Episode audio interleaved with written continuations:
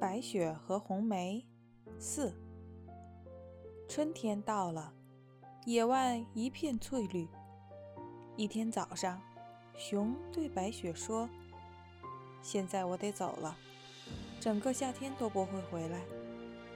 你要到哪儿去，熊宝宝？”白雪问。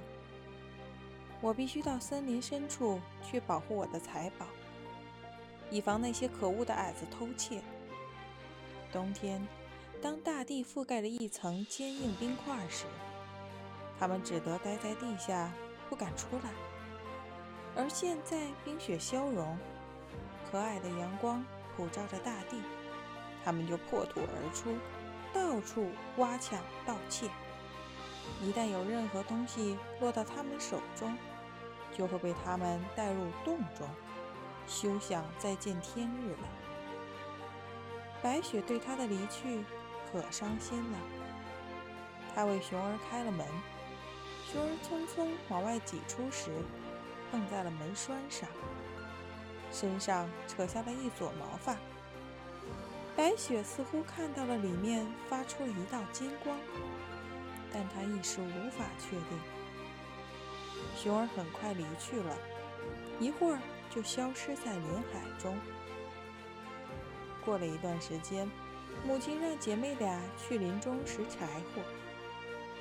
他们发现一棵大树倒在地上，树干旁的草丛里有件东西在来回乱跳，不过看不清是什么东西。等他们走近一看，原来是个小矮子。只见他面色枯黄，雪白胡须足有一马长。此刻，他胡须的一端正卡在树缝里。这家伙就像一只拴在绳子上的狗，不停地乱跳，茫然不知所措。小矮人瞪着一对通红的眼睛盯着姐妹俩，口里直嚷嚷：“还站着干嘛？你们难道就不会帮我一把吗？”你怎么给卡到那里面了，小个子？红梅问道。笨蛋，多嘴的傻瓜！